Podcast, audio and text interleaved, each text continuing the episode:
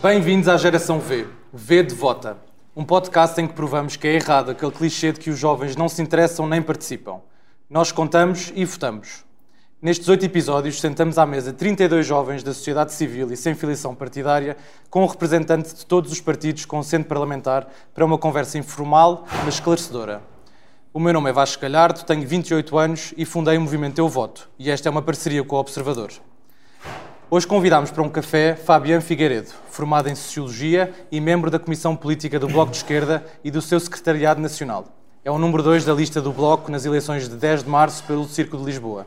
Olá, Fabiano, muito Olá, obrigado Vasco. por estares aqui connosco. Obrigado pelo convite.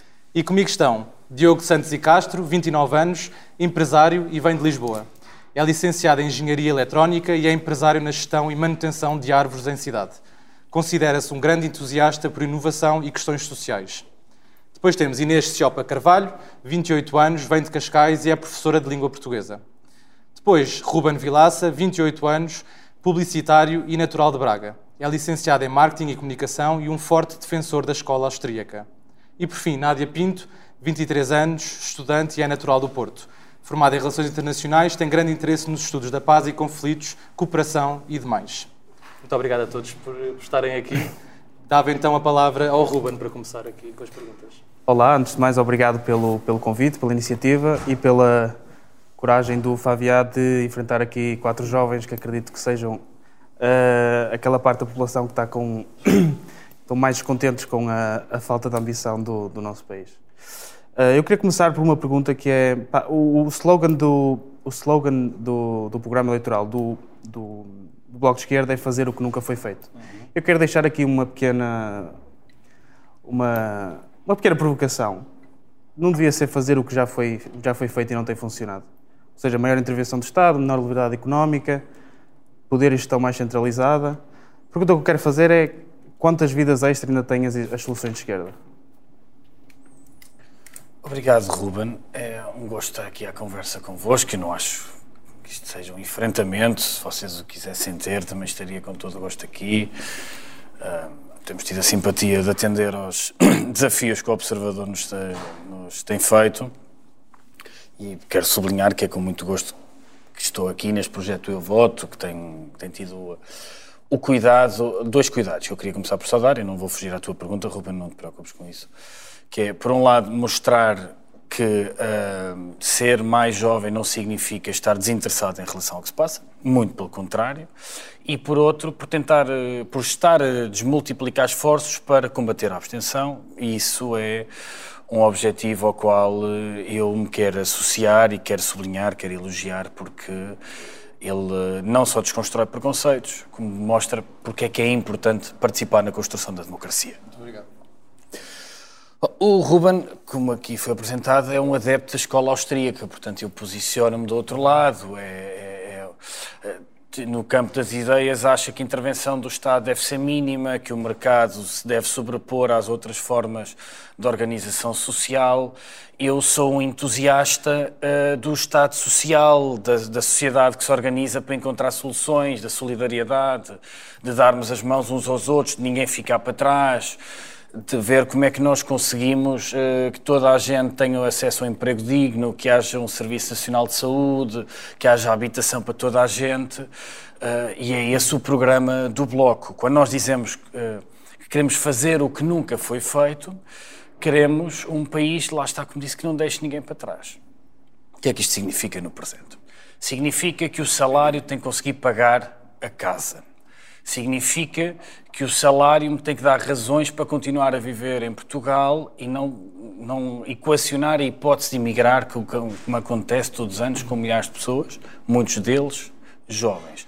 Significa que nós queremos urgências abertas, saúde a tempo e horas, em vez de assistirmos a uma degradação do Serviço Nacional de Saúde e a despesa das famílias em saúde privada a crescer é isso sucintamente que significa fazer o que nunca foi feito. Porque ao contrário, uh, já te dou a réplica, ao contrário do que foi sugerido pelo Ruben, isto não foi feito. Porque repara, a saúde privada tem crescido em Portugal, tem aumentado todos os anos, a despesa em saúde aumenta, mas ela é sobretudo drenada para a saúde privada. A habitação tem encarecida, batemos recordes no aumento das dos preços. Isso aconteceu porque se liberalizou o mercado da habitação, porque se promoveram benefícios fiscais, porque se criaram um conjunto de instrumentos financeiros que fizeram com que se fosse muito fácil e apetecível especular com as nossas cidades, vilas e aldeias. Por isso é que é preciso fazer o que nunca foi feito, que significa que o mercado da habitação tem que disponibilizar casas para as pessoas viver e casas que possam pagar. Eu acho que nenhuma das pessoas que está aqui sentada à mesa quer receber um subsídio do Estado para conseguir pagar a renda. Não. Toda a gente tem a ambição, a vontade de que o seu salário dê para todas as despesas e viver de forma confortável. E é isso que nós queremos. Isso ainda não foi feito. A nossa geração, quem tem entre 25 e 35 anos, viveu uma crise atrás das outras para, para essa geração de jovens, fazer o que nunca foi feito é viver sem ter permanentemente o coração nas mãos. Por causa da precariedade, por causa do preço da habitação, por causa do acesso à saúde, por causa da estabilidade no emprego, por causa do valor do salário. Por isso, está ainda tanto por fazer e o nosso, a nossa vontade, o nosso compromisso com o programa eleitoral, com o desafio que fazemos à esquerda, é que haja um entendimento para fazer o que nunca foi feito. Querias-me dizer? Sim, tu identificaste aí algumas, algumas, alguns objetivos que eu acho que é transversal a quase todos os partidos. Ou seja, é um objetivo geral. Melhorar as condições de habitação, melhorar a saúde, melhorar a educação. Eu acho que isso são objetivos bem sinalizados. Eu acho que todos, todos nós concordamos que isso tem que melhorar. Mas a questão é como é que fazemos. Claro. Se vamos continuar com políticas de esquerda que não têm funcionado nos últimos anos. Ou seja, não respondeste à minha pergunta que é, porquê é que tem falhado as soluções sim, de esquerda? Sim, eu respondo. Uh, no mercado da habitação não temos tido soluções de esquerda. Repara, como certamente saberás, que és uma pessoa atenta. O, foram criados um conjunto de instrumentos financeiros que, é mesmo em países de inspiração, onde os governos têm uma fortíssima inspiração liberal, foram revogados. Nós tínhamos um regime do residente não habitual que convidou as pessoas a virem especular com a habitação em Portugal é o contrário de uma política solidária, socialista, se quiseres, para o mercado de habitação. E com uma elevada despesa pública, 1,5 mil milhões de euros. Tivemos durante 15 anos vistos gold que convidaram pessoas a vir para Portugal comprar imobiliário, e com isso pressionando a alta de preços. Tivemos uma lei do arrendamento feita por um governo de direita que patrocinou o aumento da, das rendas e tivemos uma evolução eh, da, regula da regulamentação no que toca ao mercado habitacional, que promoveu o, o turismo de luxo, os resorts de luxo, a construção de hotéis. Nenhuma, em nenhum indicador da OCDE, Portugal está no topo das listas que, dos países que protege o arrendamento. Portugal, ao contrário de 13 países da OCDE, aliás, da, de metade dos países da OCDE, 13 da União Europeia, corrijo, não, não tem nenhuma medida efetiva para o controle das rendas. A maior parte dos países da, da OCDE e 13 da União Europeia tem. Quando se olha para o mercado de habitação, em todos os indicadores, Portugal é mais, tem uma regulamentação mais liberal do que muitos outros países. Veja-se o caso do Canadá e com isto concluo. O Canadá decidiu proibir a venda de casas a não residentes, porque promovia a especulação. Em Portugal isso é possível. Há dois países na União Europeia, Malta e a Dinamarca, que não o permitem. E nós precisamos resolver a mesma coisa, porque todas e todos nós confrontamos com o problema de não conseguimos sair de casa dos nossos pais, de estarmos fartas e fartos, continuar a dividir casas com outras pessoas que às vezes nem conhecemos, quando não se divide até quartos ou de uh, temos conseguido, os poucos conseguiram aceder ao crédito à habitação, de hoje estarem a ter que lidar com uma alta de juros. Vamos aqui mudar de tema para a nossa professora. então, uh, como professora e face ao programa eleitoral do Bloco de Esquerda, a primeira coisa que eu lhe gostava de perguntar era, uh, tendo em conta que um dos temas que, na parte dos serviços públicos e da uhum. escola, é a democratização das escolas públicas e o melhoramento da rede pública. E eu fiquei com uma dúvida que é como é que uh, há melhoria e, e, e, o Bloco de Esquerda pretende a melhoria da escola pública sem rever o Estatuto dos Professores? Como é que eu posso promover uma escola pública, ou melhor, como é que eu posso promover o ensino em Portugal sem rever o estatuto do professor e sem perceber que se calhar a profissão de professor tem que ser revista na forma como ela hoje é vista, nas 35 horas letiv, eh, nas 35 horas entre letivas e não letivas, como é que a, a profissão de professor deve ser encarada um, e se isso já está feito, se isso é o que ainda não foi feito e o que é que o Bloco de Esquerda quer fazer, se é que já está feito ou não. Não está feito. Também na educação é preciso fazer o que nunca foi feito. Começando por o que agora aparentemente é um consenso, que é recuperar o tempo de serviço. Há uma coisa que tem que parar, que tem demasiados anos, que é a guerra de sucessivos governos com os professores. Isso degradou a escola pública e tirou mesmo hum, a vontade de muita gente continuar a dar aulas. Os professores e as professoras têm que ser valorizados por quem está no governo. Nenhum país evolui com governos a atacar os professores. E isso acontece há demasiados anos por governos liderados pelo Partido Socialista ou pelo Partido Social Democrata. Isso tem que acabar. Nem atacar, nem negligenciar. Então, claro, estamos totalmente de acordo. Portanto, há um problema salarial. É preciso aumentar os salários de entrada, é preciso valorizar os salários e é preciso garantir carreiras estáveis. Isso sem sombra de dúvida. Nós não podemos voltar a começar a ter um, um ano letivo em que 90 mil alunos não têm professores a uma disciplina. Isso é inaceitável. Isso degrada a aprendizagem e a confiança na escola pública. Segundo, é preciso rever o estatuto de professor, nós estamos, eh, estamos de acordo com isso. Há demasiado nele que é uma herança de Maria de Lourdes Rodrigues. Há uma sobrecarga burocrática que é imposta aos professores que tem que acabar. Terceiro, é preciso reforçar a autonomia da escola. Nós somos muito críticos e queremos reverter a transferência de competências do Ministério da Educação para as autarquias, que não é nenhuma forma de descentralização. Nós precisamos de descentralizar para as escolas, para as escolas terem maior autonomia pedagógica, para adaptarem a sua forma de organização e até os seus currículos à realidade de cada escola. Por isso, sim, a escola pública valoriza-se, valorizando quem a constrói, professores, alunos e funcionários. A escola pública valoriza-se com um, um investimento ambicioso nas suas infraestruturas. A região de Lisboa, por exemplo, uh, tem demasiadas escolas onde no inverno chove e onde no verão se atingem 30 ou 40 graus dentro das salas de aula. Eu visitei tanta escola, em Louros, na Amadora, mesmo em Lisboa, que não têm condições para, para a aprendizagem. Por isso, sim, é preciso motivar os professores, é preciso dar confiança aos professores, é preciso acabar com esta guerra que se instalou contra quem constrói todos os dias a escola pública. Porque sem professores motivados, eh, nós não valorizamos a escola pública. Eu percebo a questão da autonomia escolar e concordo com ela. Mas eu uh, faço então uma pergunta que é se nós temos então que adaptar, uh, uh, porque o que me está a dizer é essa autonomia escolar é, está na esteira de a, a escola adaptar-se à realidade dos alunos. É isto, certo?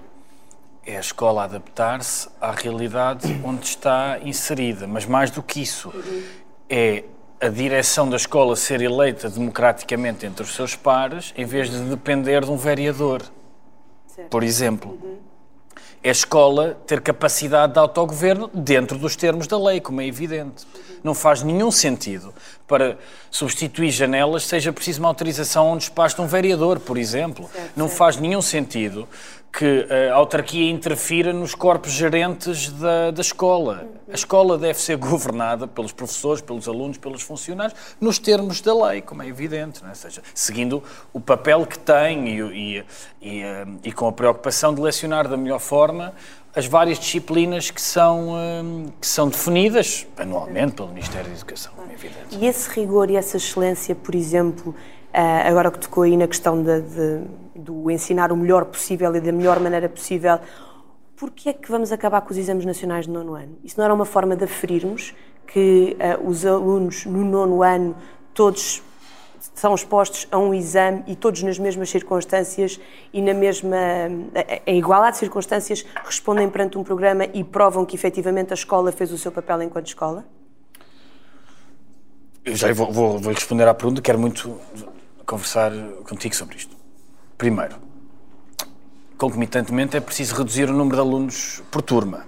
E precisamos de fazer esse esforço. Ou seja, uhum. há muita diferença, uh, uh, e a Inês, que é professora, sabe isso, dar aulas a uma turma com 28 alunos, ou com, às vezes com 30 e poucos Eu cheguei a ter aulas com 30 alunos. E a diferença é que fazia, depois voltei mais tarde, tive Uh, aulas com 15, 20 alunos e o acompanhamento, a capacidade de, de, intervenção do professor é completamente diferente. Portanto, nós precisamos de reduzir também o número de alunos por turma. Isso implica mais professores e mais professoras, mais funcionários. Mais infraestruturas. E, e mais infraestruturas, como é evidente. Se há, se há investimento público, que é bom investimento público, é todo investimento que vai para a escola.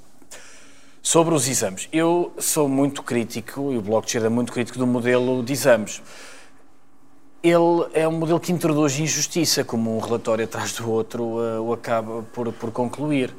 Eu acho que uma pessoa é muito melhor avaliada de forma contínua. Reduzir a avaliação de um aluno ou de uma aluna a um exame em que durante hora e meia tem que provar o seu conhecimento, acho que nos dá uma fotografia muito uh, parcial do que é a capacidade pedagógica de uma aluna, de, de, aliás, de uma escola, de uma turma e de uma aluna, e depois, para além do mais, cria, cria, porque é cria imagens distorcidas. É muito diferente a realidade de uma escola numa zona nos subúrbios de Lisboa, composta sobretudo por alunos que vêm de famílias pobres de uma escola no centro de Lisboa em que a maior parte uh, dos alunos provém de famílias de, de estratos intermédios da sociedade portuguesa. O que é que o exame do, o que é que um exame igual para, estes, para, para estas duas escolas me diz? Diz muito pouco. Diz muito pouco. Há alunos que chegam, há centenas de alunos que chegam ao ensino obrigatório com muitas dificuldades no português, por exemplo a realidade desses alunos é muito diferente de quem oh, que chega ao ensino obrigatório e como muita gente eh, já, eh, já falam duas línguas, já falam português e inglês ou outra língua qualquer. Esta, o que é que o exame me diz sobre estas duas turmas? Dá-me uma imagem completamente distorcida. É ou não, e com isto concluo, um sucesso que um aluno que tenha entrado com dificuldades a português no primeiro ano chega à quarta classe e não dê praticamente erros gramaticais, mesmo que não tenha o mesmo domínio do português, que tem um aluno que chega ao primeiro ano em que já, em que já consegue escrever português e inglês, ou português e alemão, e chega, e, e chega à quarta classe e está num nível superior. É? Mas o mérito da escola pública é nivelar para cima. E os exames nacionais, um desses alunos pode ter cinco, mas o outro ter três é uma grande vitória da escola pública. Eu percebo isso. Agora, a minha questão é como é que. Uh, ou seja, eu, eu, já percebi que o, o que é contra é contra o formato dos exames nacionais, tal como eles estão concebidos, não é? Sim, claro. Agora, a minha dúvida é como é que se afere essa evolução? Eu confio nos professores e nas professoras. A Inês então, não sabe... há qualquer tipo de. Ou seja, não se faz, não, não se afere. Uh, casuisticamente se em cada escola existe ou não um, ou, se aqueles conteúdos estão assimilados ou não e se efetivamente houve um progresso ou não. Mas eu, nós, podemos, nós temos acesso a esses indicadores sem os exames nacionais. Ter, pois, exposto, os, ter exposto os miúdos da quarta classe a um exame foi uma violência gigantesca. Os relatos que chegaram ao grupo parlamentar do Bloco na altura de pais desesperados uhum eram assustadores. De crianças que dormiram mal, que tiveram uh, acompanhamento psicológico, porque não conseguiam lidar com aquele nível de ansiedade. E em, o, que é que eu, o que é que eu fiquei a saber sobre aqueles alunos? Fiquei a saber muito pouco. Porque nós já temos as notas que os professores e que as professoras dão. Isso é coisa que a escola pública mostrou ao longo dos anos, é que não inflaciona notas. Onde é que nós passamos a vida a ter problemas com a inflação de notas? É? Muitas vezes vem esse argumento. É preciso exames para garantir que não há inflação de notas. Foi em escolas privadas, foi em externatos que anunciavam que punham não sei quantos alunos eh, em medicina todos os anos. Na escola pública, sempre houve rigor. Eu tive excelentes professores na escola pública agradeço muito o conhecimento e creio, que toda a gente tem essa, essa experiência, que, que, nos ensinaram imenso sobre português, sobre história, sobre inglês, sobre geografia e que foram muito exigentes. Eu não, eu não conheci um único professor e uma única professora que não levasse muito a sério o seu trabalho. Não conheci mesmo. Certamente há bons e maus profissionais em todo lado. Mas uma coisa eu sei sobre quem constrói a escola pública todos os dias, é que para além de uma profissão tem um espírito de missão. Eu nunca conheci nenhum professor que desse aulas que não tivesse consciência da responsabilidade que a sua profissão acarreta. Mas eu acho que não está em causa, sim. Não, não, não, não, não, o que eu disse, se queria sublinhar isto, nada do que a Inês disse, pôs em causa o que eu acabei de dizer. Isto, Sim, sim, eu estava sim, só a acrescentar sim. isto Claro. à nossa conversa, queria sim. deixar isso muito evidente. Só para mudar de tema Claro com o. Diogo. A minha pergunta vai sobre a inteligência artificial. Ou seja, nós neste momento vivemos ah, um- tempos de, de transformação e de evolução, se calhar a, a uma velocidade que se calhar nunca antes vista. Ah, a inteligência artificial, eh, ainda que seja um, um conceito eh, antigo, tem uma expressão eh, hoje para a sociedade eh, muito maior, eh, com, por exemplo, com o aparecimento do, do, do ChatGPT. Ahm, inevitavelmente, ainda que não saibamos os moldes com que ela vai se manifestar e com que ela eh, vai aparecer, eh, sabemos que ela, ela vai fazer parte da realidade. Ahm, no programa do Bloco não há nenhuma referência à questão aqui do, do- da questão da inteligência artificial, sendo que eu acredito que a inteligência artificial tem tanto potencial de bom como potencial de mau. Ahm, como é que nós conseguimos preparar na escola ah, jovens que vão para um mercado de trabalho para uma, para uma realidade ah, da, da inteligência artificial e garantimos que o acesso é democrático à, inteligência artificial e que as pessoas conseguem compreender o que é que é este, é este conceito. Se- a minha pergunta é se isto é uma preocupação para o Bloco. É uma preocupação para o Bloco e agradeço muito a tua pergunta porque permite-me dizer o seguinte. Nós não temos nada contra nenhuma forma de tecnologia. O problema não é te- a tecnologia, o problema é o uso que damos à tecnologia. Totalmente Portanto, de acordo. totalmente de acordo em relação a isso. Eu acho que a inteligência artificial, se nos ajudar a reduzir a carga de trabalho e o horário laboral, nós devemos incorporar essa tecnologia para tornar as nossas vidas mais confortáveis. Eu sou um grande adepto da tecnologia. O debate que nós temos que fazer enquanto sociedade, no mundo inteiro, é que utilização é que damos à tecnologia. Porque o que temos assistido é que assistimos a um- uma crescente digitalização de vários procedimentos, incorporação da tecnologia no processo produtivo, a supressão de profissões por, pelo desenvolvimento, por fruto do desenvolvimento tecnológico, mas isso não é acompanhado por uma redução da carga de trabalho e pelo, e pelo aumento do rendimento. O que nós estamos muito interessados em discutir é a democratização da tecnologia e da utilização da inteligência artificial. Se eu tiver eh, robôs, computadores, ah, a substituir eh, certos e determinados trabalhos, eu saúdo isso. Eu tenho que acompanhar isso com aumentos de salários e redução da, da carga de trabalho. O que não pode acontecer, que é o que estamos a assistir em muitos sítios do mundo, é nós acabarmos com postos de trabalho e, nós, e aumentarmos a precariedade e comprimimos os salários. Por isso, sim, eh, na escola, lidar com a inteligência artificial deve ser um desafio. Há um grande desafio com que várias faculdades estão a, a- a- deparar, que é como é que lidam com a, existência do chat GPT, não é? Ou seja, nomeadamente no, no campo do, do plágio. E, eh, e há ferramentas para isso, não é? Ou seja, várias, seja sobre a verificação da autoria, apesar de tudo, nesta fase pode ser que a coisa evolua, é relativamente fácil distinguir quando um trabalho foi escrito pelo chat GPT ou pelo Google ou pelo ou com recurso a fontes e é um estudo aprofundado. Mas eh, o grande debate que nós temos que fazer é como é que os governos lidam com a inteligência artificial. Porque se a inteligência artificial significar para aumentar a exploração da força de trabalho, sou contra e temos um problema. Se a inteligência artificial eh, conseguir automatizar um conjunto de tarefas como outras revoluções industriais, no eh, outras revoluções tecnológicas no passado eh, o fizeram, acho ótimo. Eu acho que ninguém tem saudades do pombo correio. eu acho o telemóvel uma, uma grande invenção. Eu- eu- eu acho que Sou um grande adepto do telemóvel. vocês também. totalmente Ou de- seja, isto só para desmistificar, porque às vezes há, há, há a ideia, há um certo discurso que eu não subscrevo, que é hum, ter-se descoberto a energia nuclear. Não foi um problema, pelo contrário, foi uma grande evolução. O problema foi como certos governos utilizaram e utilizam a energia nuclear. Sobre, Sim, sim, sobre- sim. Se a inteligência, para te responder diretamente a uma coisa. Por exemplo, Israel está a usar a inteligência artificial para aumentar as baixas civis na Palestina. Isso é um problema e tem que ser proibido. Por exemplo, isto é uma má utilização de inteligência artificial. Se eu chegar a casa e conseguir falar com o meu rádio e ele começar a tocar a música que eu quero, ou que eu conseguir falar com o meu carro para ele me indicar no Waze o sítio para onde eu vou, eu acho isto uma ótima evolução, não é? Ou seja, somos todos a favor disso. Sem dúvida nenhuma, Fabiana. A minha questão é mais no sentido de que acho que conseguimos tirar daqui um consenso que isto é uma realidade que inevitavelmente preocupa e que vai trazer desafios Claro. enormes para a sociedade. Ahm, e, e que eu acho também, e creio que seja a sua carência também, que parte disto e parte deste controle e de garantir o melhor desta ferramenta passa por uma sociedade mais informada. Claro.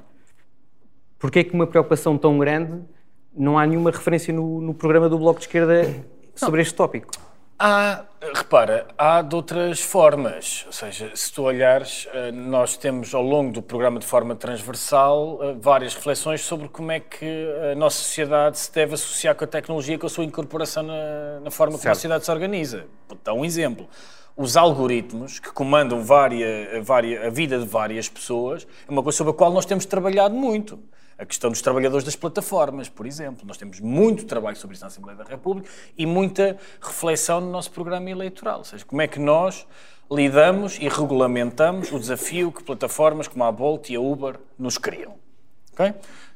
Havia duas respostas. Defendemos a proibição integral, não parece uma boa solução, ou então discutimos eh, como é que se lida com o algoritmo. E aí respondo: quero o algoritmo aberto, quero regras sobre o algoritmo e quero que, que os sindicatos possam debater, quero que, haja, que isso seja assunto na contratação coletiva. O problema não é a existência de um algoritmo, é quem comanda o algoritmo e como é que ele é programado. Certo. Porque o enviesamento do algoritmo e da inteligência artificial é um enviesamento de quem o programa. Sem dúvida nenhuma. Ou seja, a inteligência artificial ah, não tem autonomia por si, não é? Ou seja, há sempre inter- intervenção humana. Portanto, nós queremos debater como é que a tecnologia se incor- incorpora. Dito isto, o Bloco de Esquerda e todos os partidos, no futuro, terão, sem dúvida nenhuma, isto para, para sublinhar uma coisa que tu, tu disseste, que chamaste aqui a atenção, aumentar a reflexão sobre como é, como é que nós lidamos com a inteligência artificial. Temos mais trabalho feito desse ponto de vista no nosso grupo parlamentar europeu, porque boa parte da regulamentação e desse debate também é feito ah, a, a nível, ah, a nível europeu. Portanto, creio que no programa das europeias nós teremos que dar ainda maior atenção a isto, como tu sabes muito melhor do que eu, certamente. ah, a regulamentação, a forma como o Estado português consegue lidar ou não com a incorporação tecnológica e com a influência da, da- da in- da inteligência artificial na nossa vida, também depende muito como as instituições internacionais, nomeadamente as europeias, lidam com este fenómeno. Sim, Vamos aqui. Não, Ah, não. dá, Diogo, desculpa. É Nádia, vamos ouvir a Nádia. Antes de mais, boa tarde a todos que estão aqui e também agradecer pelo convite.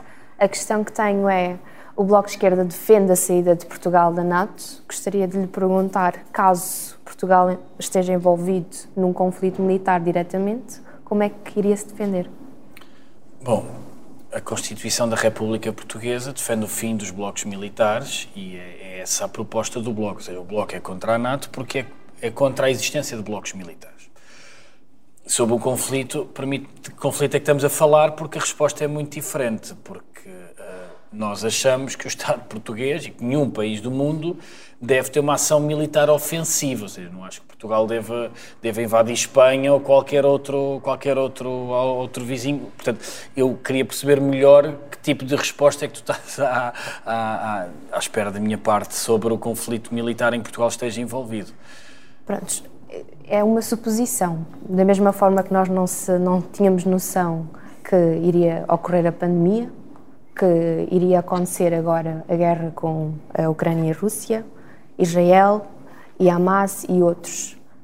Eh, certamente nós devemos estar preparados. Caso Portugal esteja envolvido num conflito dessa dimensão, como é que iria defender-se? Então, hum, há outras soluções para uh, associação entre Estados, para cooperação em matéria de defesa, do que a NATO. Vamos à história da NATO. A NATO é um bloco militar, nos últimos anos, que tem tido características ofensivas e não defensivas. Esteve envolvido em guerras, como foi o caso do Iraque, onde Portugal participou. Uh, e no Afeganistão, de formas diferentes, não é? e na Líbia e na Jugoslávia foram todas elas uma catástrofe. Todas elas foram uma catástrofe. Facto de Portugal ter estado, ter acolhido a cimeira da vergonha é uma má página da nossa história coletiva. E não há ninguém hoje que não faça um balanço muito crítico dos anos de governação de George W. Bush e do seu aventureirismo no Médio Oriente. Uh, todo, é, acho que hoje ninguém tem o atrevimento que teve no passado achar que bombardear um país, invadir um país, destruir um país, uh, cria as fundações sobre as quais se constrói uma democracia. Todos nós assistimos ao terror do Daesh, que nasceu dos escombros da destabilização que a NATO, com que os Estados Unidos à cabeça, provocaram no Médio Oriente. Ou do que foi o terror da guerra na Jugoslávia, ou a situação em que ainda hoje se encontra a Líbia. Portanto, nós uh, somos contra blocos militares que têm ações ofensivas. Somos a favor que Portugal tem acordos de cooperação em matéria de segurança e de defesa no espaço europeu. A defesa europeia deve ser organizada pelos europeus.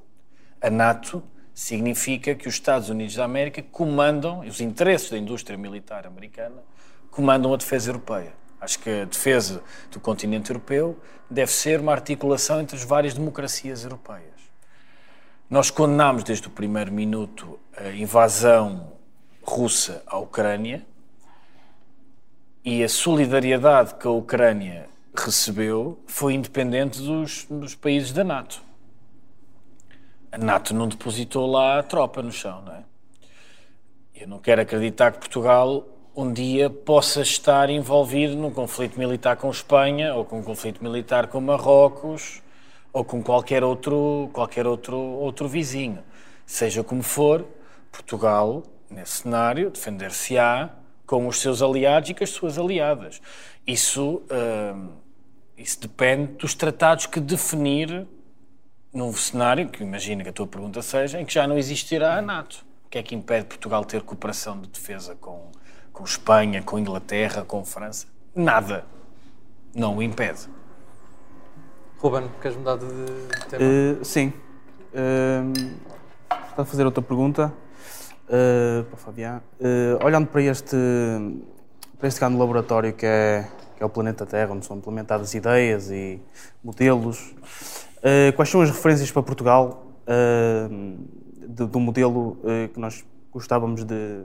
Com, com, olhássemos para esse país e disséssemos que gostávamos de, de atingir o, o que eles atingiram, em termos de modelo económico, A melhor referência para Portugal é Portugal. Portugal é uma jovem democracia que, que, saiu de uma ditadura e num curtíssimo espaço de tempo conseguiu construir um Estado social e inspirou outras, outros, outros povos a fazer o mesmo. Quando a ditadura portuguesa cai, pouco tempo depois, cai a ditadura espanhola. E foi uh, uma festa da democracia que ajudou outras primaveras democráticas por esse mundo fora. Portanto, Portugal já conseguiu reduzir profundamente indica, uh, níveis de pobreza, melhorar indicadores na área da saúde, melhorar indicadores económicos. Portanto, nós temos na nossa história recente. Mas é, é o suficiente?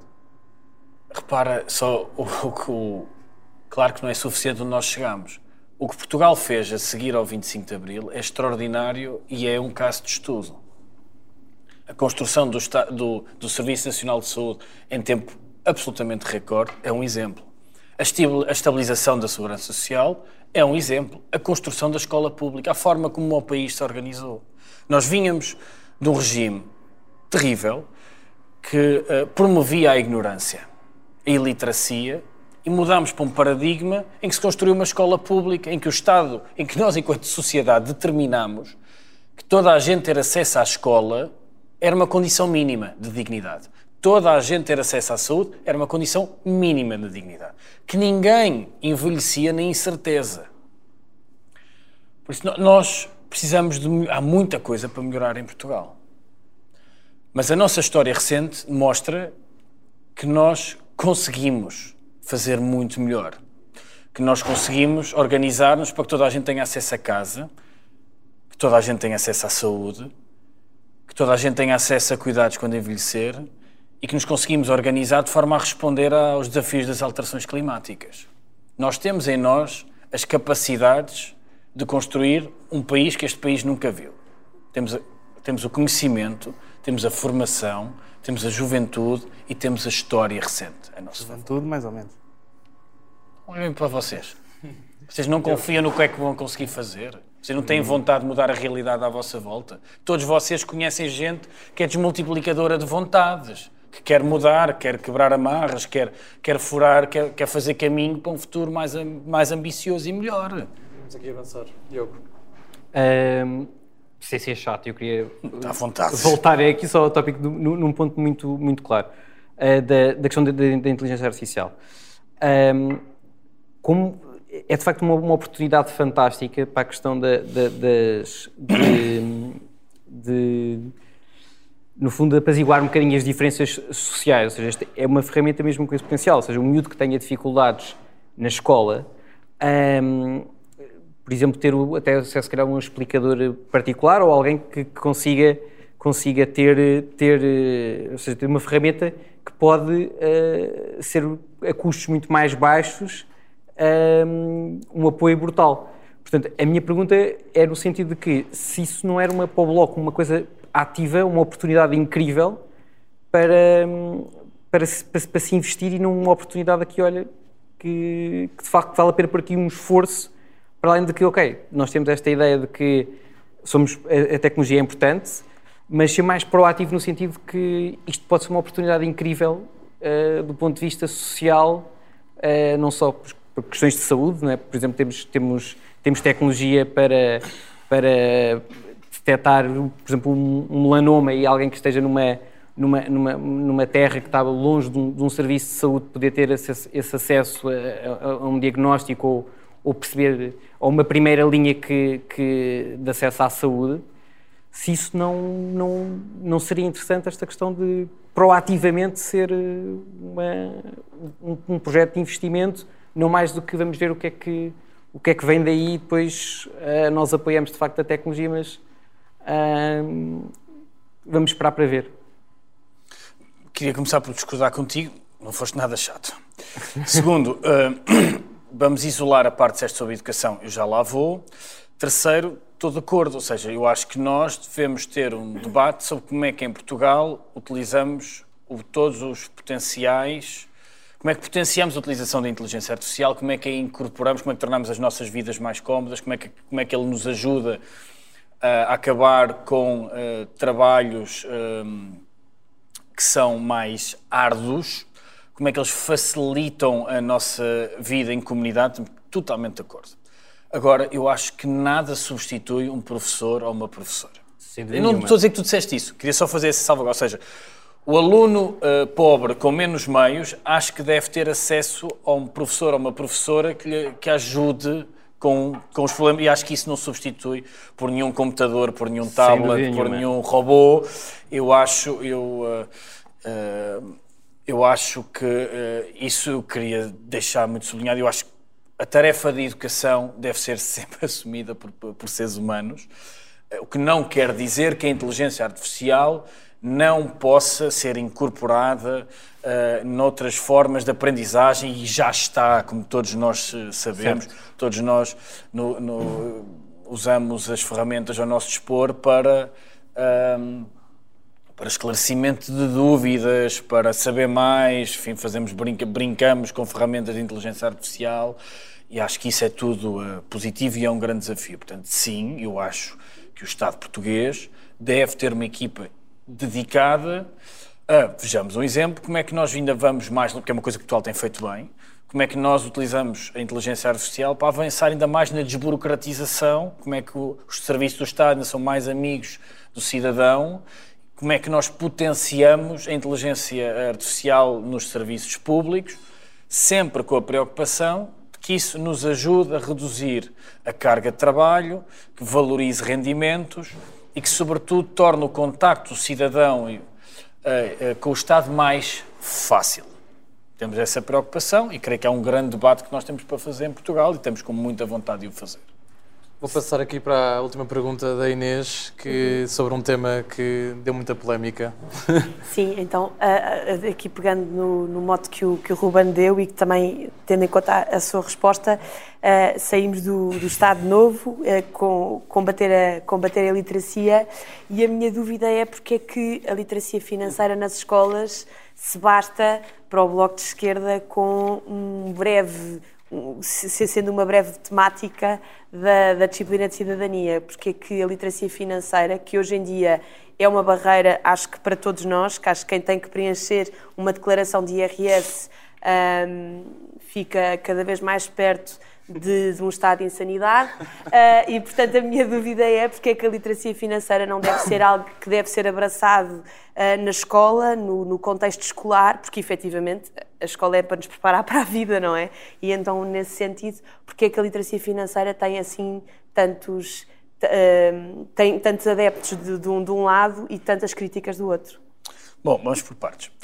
Se entendermos por literacia financeira como a capacidade de tomar boas decisões financeiras, não temos nada a opor, como é evidente.